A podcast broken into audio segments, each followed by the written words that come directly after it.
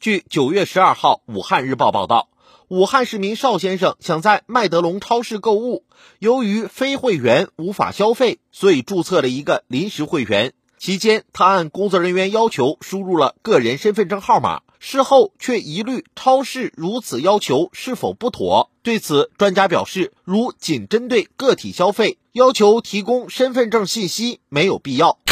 在涉事超市注册会员需提供身份证号码，而在其他一些超市则不必提供。那么，消费者在注册超市会员提供身份证号码有无必要？这么做是否违背了个人信息处理的最小必要原则？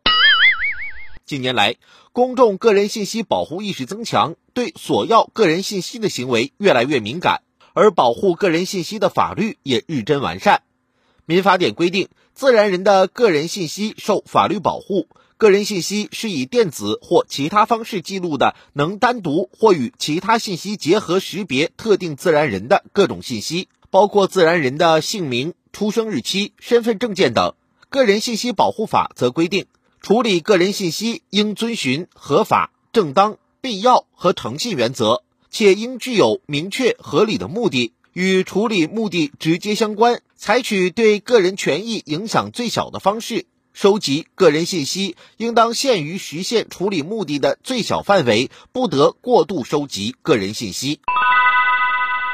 类似消费者被要求提供身份证号码的场景不少，尽管消费者知情，但同意却是被动无奈的。身份证号码是很重要的个人信息，与很多账号、证件等捆绑。攸关公民个人权益。事实上，商家通过索要消费者姓名、手机号，也可以开展实名制注册，实现发送优惠券等营销管理功能。如想通过索要身份证号码获取消费者的归属省份、出生日期、性别等信息，进而展开大数据分析画像，实现精准营销等，则属于拓展性营销需求。基于这种需求的信息收集，显然缺乏必要性。已超出收集处理个人信息的最小范围，违背了处理个人信息应对个人权益影响最小的要求。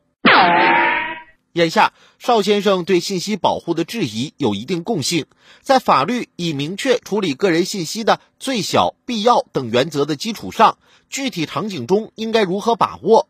这方面或可借鉴有关部门对 APP 索取用户信息的监管。针对相关行业处理个人信息的特定环节，划出收集个人信息最小范围的边界和正负清单，既为商家提供行动指南，也为消费者维权监管部门加强治理提供清晰依据，从而让最小必要原则更具可操作性。